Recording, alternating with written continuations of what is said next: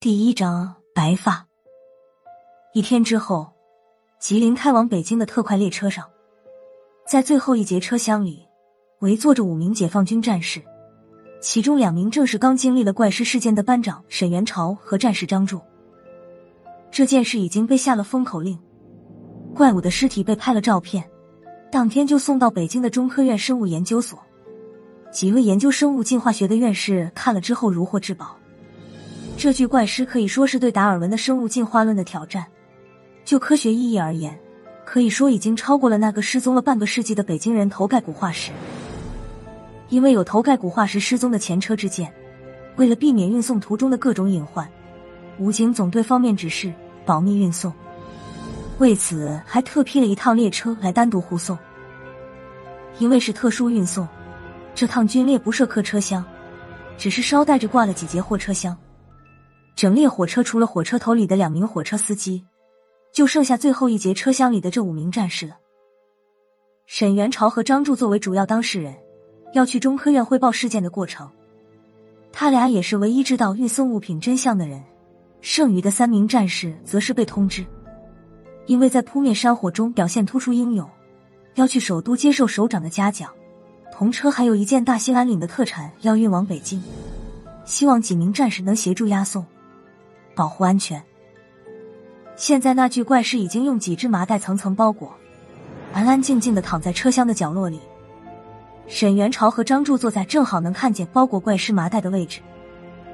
自打沈元朝上了火车，总是有一种心惊肉跳的感觉，一闭上眼就是战友活生生被怪尸咬死的景象，等睁开眼就看见包裹怪尸的麻袋就在自己的眼前，闹得他坐也不是，站也不是，睡也不是，醒也不是。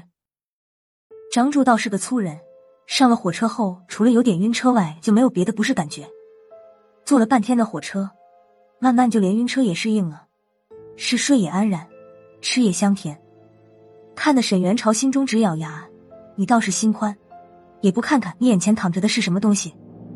你的战友就是被他活生生咬死的，那血淋淋的场面，你这么快就忘了？沈元朝突然想起来，当时张柱去找连长了。那场面他还真没赶上。元朝，你又在想啥子？一上车就跟失了魂似的。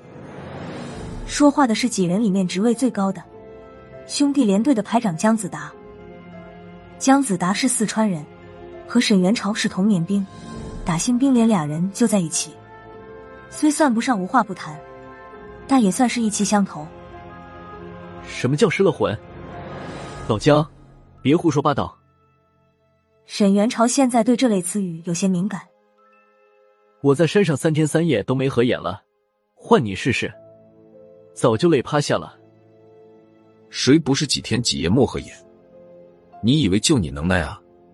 再说，那还不趁现在睡一哈子，别到了北京，见了首长没得精神，那就丢我们武警的人喽。谁不想睡啊？这不是睡不着吗？沈元朝干巴巴的解释道：“睡不着就别睡了，沈班长，听说你们连在山上遇见鬼了，还开枪了，那枪打的跟崩豆似的，到底咋回事？你说说呗。”说话的战士和沈元朝也认识，在车厢里闷的久了，总算找到了一个比较提神的话题。你这是听谁胡说的？哪有那么多鬼神的？孔老二都说了，不与怪力乱神的，你别听别人瞎说。那是遇到熊瞎子了，开枪打熊瞎子呢。沈元朝开始胡编了。拉倒吧，什么叫不语？就是不说。孔老二是不敢说怪力乱神的事儿。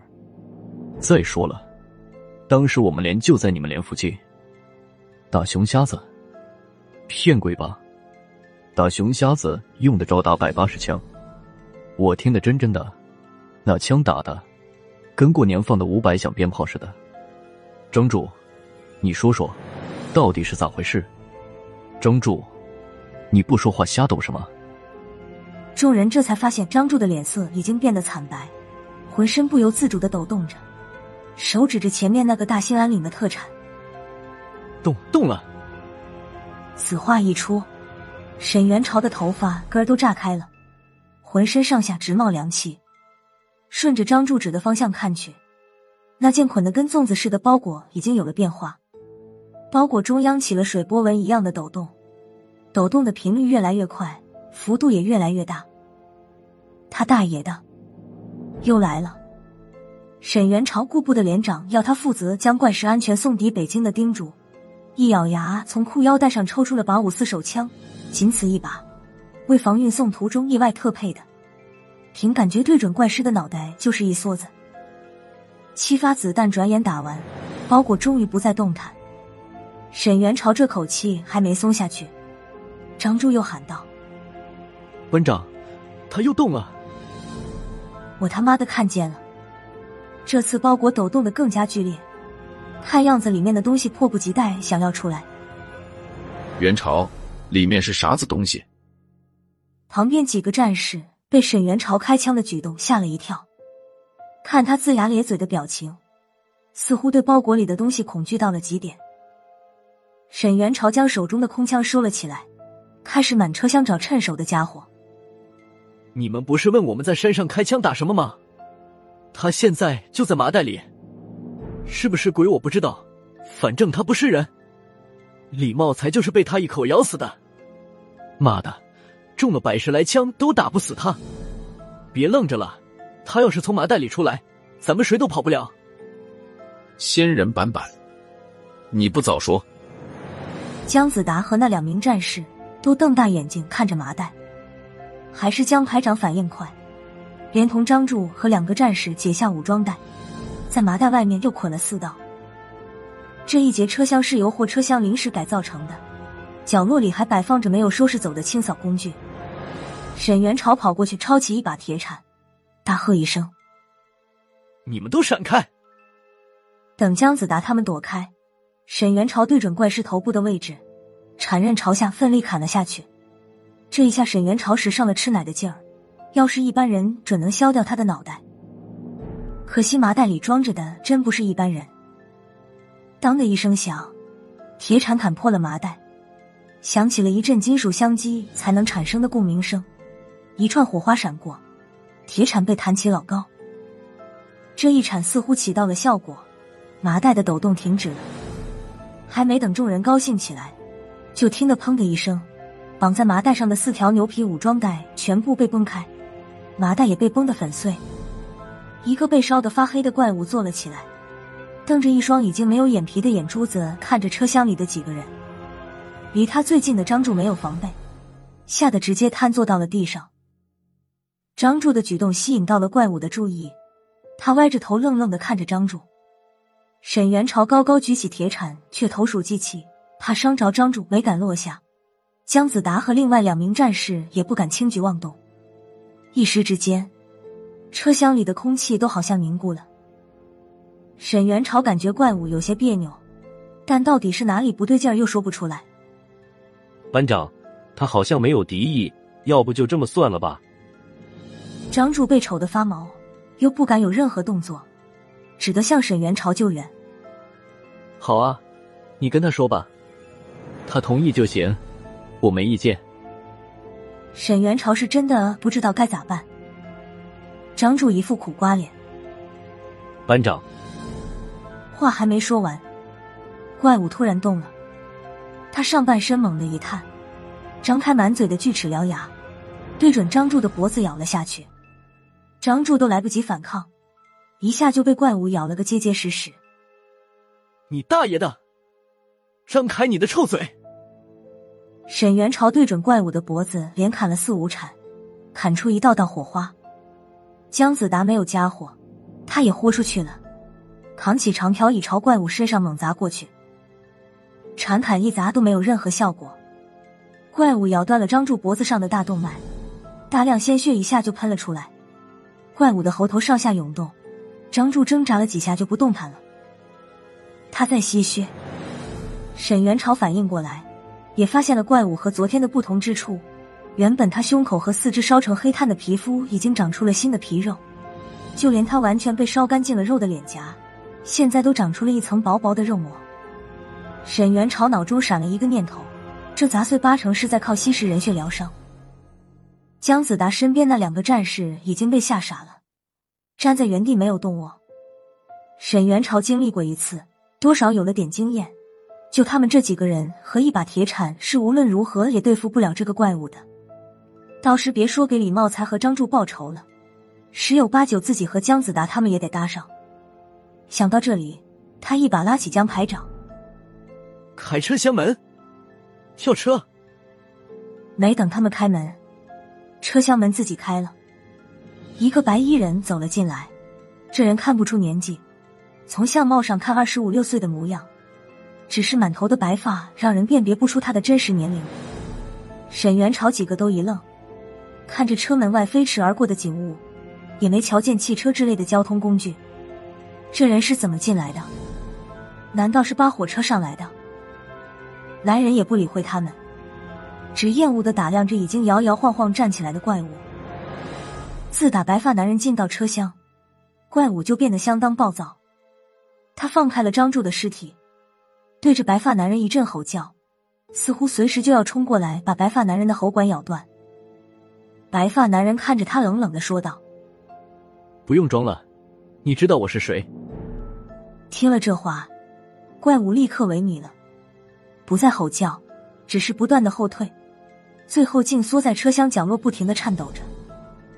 白发男人走到怪物的面前，打量了他一眼，皱着眉头说道。那么大的火都烧不死你，还能恢复成这种程度？你这是吸了几个人的血？怪物低着头，根本不敢直视白发男人的目光，只偶尔哼哼唧唧几声，声音听上去悲悲切切，好像是在向白发男人求饶。这模样像极了小鸡遇上了老鹰，不敢逃走，也无法反抗，只能颤抖着悲鸣。好了，不啰嗦了，你上路吧。白发男人从怀里掏出了一把匕首，说是匕首，刀身却有三尺多长，两面开刃，应该叫短剑更准确点。怪物见白发男人亮出了家伙，顿时明白了大难临头，他双手抱头，开始哀嚎起来。怪物边嚎叫边偷眼看一看白发男人，见他丝毫没有放他一马的意思，猛地眼里凶光一闪，嗷的一声狂叫。朝白发男人猛扑过来，白发男人一声冷哼，怪物敢反扑，有点出乎他的意料。不过就这样还不至于让他惊慌。只见他手中剑锋一闪，迎着怪物斩了下去。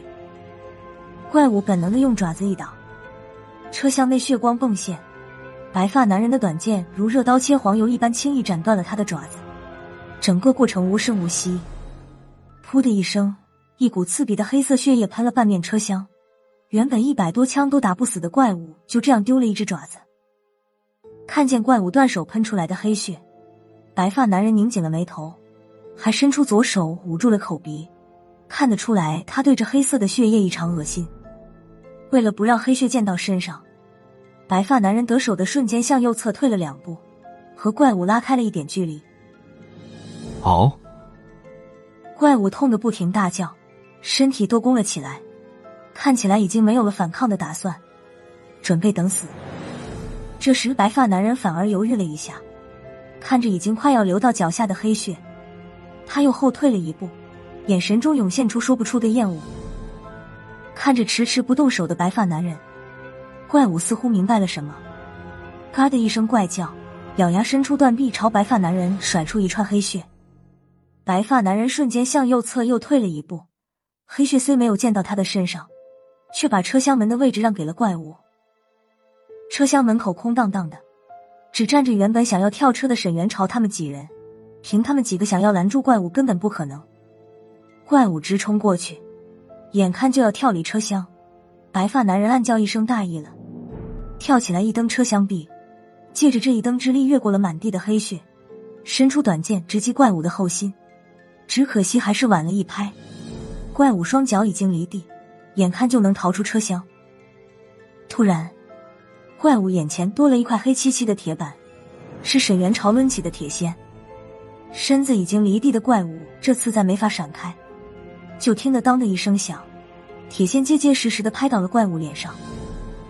就这一锨之力而言，并不能给怪物带来丝毫损伤。他也就是在空中顿了一下，还把沈元朝震得双肩剧痛，虎口撕裂，铁锨当时就飞出了车厢之外。但也就这顿了一下的功夫，白发男人已经赶到了，短剑直接插进了怪物的后心。怪物嗷的一声惨叫后便断了生机，白发男人还不泄气，用剑向上一挑，短剑锋利异常，将怪物从胸口以上剖成两半，死尸再倒在地，再无生还之力。短剑的护手上沾满了怪物的黑血，白发男犹豫一下便松开了手，短剑留在了怪物身上，并没有拔出来。这个举动让沈元朝最后捡了个便宜。沈元朝走到白发男人身边。惊魂未定，说道：“同志，这次多亏了你，要不然我们几个还不知道是什么下场，也不知道这是什么怪物，枪都打不死。还没请教，你是哪个单位的？”白发男人看了沈元朝一眼，本不想回答，但毕竟多亏沈元朝的那一铁锨，才将怪物诛杀的。他犹豫了一下，还是说道：“你也别问我是谁。”知道太多对你们没好处，今天的事会有人给你们交代的。沈元朝原本也没打算能从白发男人嘴里打听出什么，这个回答已经能听出白发男人对他不排斥了。沈元朝客气了几句，就走到张柱的尸体旁，黯然半晌，脱下自己的军大衣盖在尸体身上。姜子达来到白发男人的身边，笑，看了看白发男人满头的白发。江排长改了口：“这位同志，这个怪物的尸体怎么处理？还是拿麻袋包起来？他不能再活了吧？”对江排长一连串的问题，白发男人则完全没有回答的兴趣。不过他还是用行动给出了答案。白发男人从上衣口袋里掏出一个小瓷瓶，拧开瓶盖，往怪物的尸体上倒出几滴红色的液体。红色的液体在空中“呼”的一声自燃，变成一个火球。火球落到怪物尸体上时，瞬间把怪尸包裹住，烧得噼里啪啦直响。沈元朝等人看得瞠目结舌，今天算是长见识了。枪都打不死的怪物，凭空出现的白发男人，几滴红色的水滴竟然烧成了火球，就跟变戏法似的。一切的一切都是如此诡异离奇。怪物的尸体烧得极快，诡异的是，这火球的外焰是红的，内焰竟然是黑色的。烧了大约两分钟，黑色的内焰猛地一涨，漆黑的内焰瞬间吞噬了火红的外焰，整个火球变成了诡异的黑色。怪物的尸体直接烧成了一道人形青烟，青烟散去，空荡荡的地板上一点飞灰都没留下，只剩下那把短剑孤零零的落在地上。这火焰就像是传说中的地狱之火，能把尸体烧成虚无，地板上却没留下一点焦痕。沈元朝、姜子达几人面面相觑，没人再敢和白发男人搭话。角落里的收音机突然响了，传出来一阵歌声：“你也说《聊斋》，我也说《聊斋》。”沈元朝一脚便将收音机踢出车厢。白发男人看了他一眼，也不理会其他人，只对沈元朝说道。你帮了我一次，以后我会还你。顿了一下，又说道：“要是你不在了，我会还给你的后人。”白发男人说完，转身跳出飞驰中的火车厢，转眼便消失在飞逝的景色中。姜子达他们还在发呆的时候，沈元朝走过去，悄悄将短剑捡了起来。七个小时后，火车停在了首都西站，张柱的尸体被运走。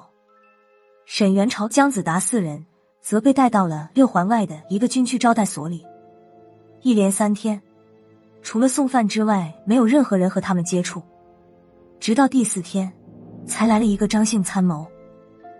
张参谋带来一个消息：因沈元朝、姜子达等四人在扑灭大兴安岭山火时作战英勇，奋不顾身保卫人民群众的生命和财产安全，经上级研究决定。特批姜子达等三位同志荣立三等功一次，提升两级使用；沈元朝同志荣立二等功一次，提升三级使用；李茂才和张柱两位同志各追加一等功一次，授予烈士称号。同时下达的还有一个口头通知：在火灾现场发现的不明生物尸体，中科院专家们对照片研究后判定，那是在大兴安岭地区活动的野生人熊。为了杜绝不必要的谣言，总队领导特别指示，有关野生人熊所有的接触细节都被列入一级保密条例。希望所有涉及的解放军战士能够严格遵守保密条例。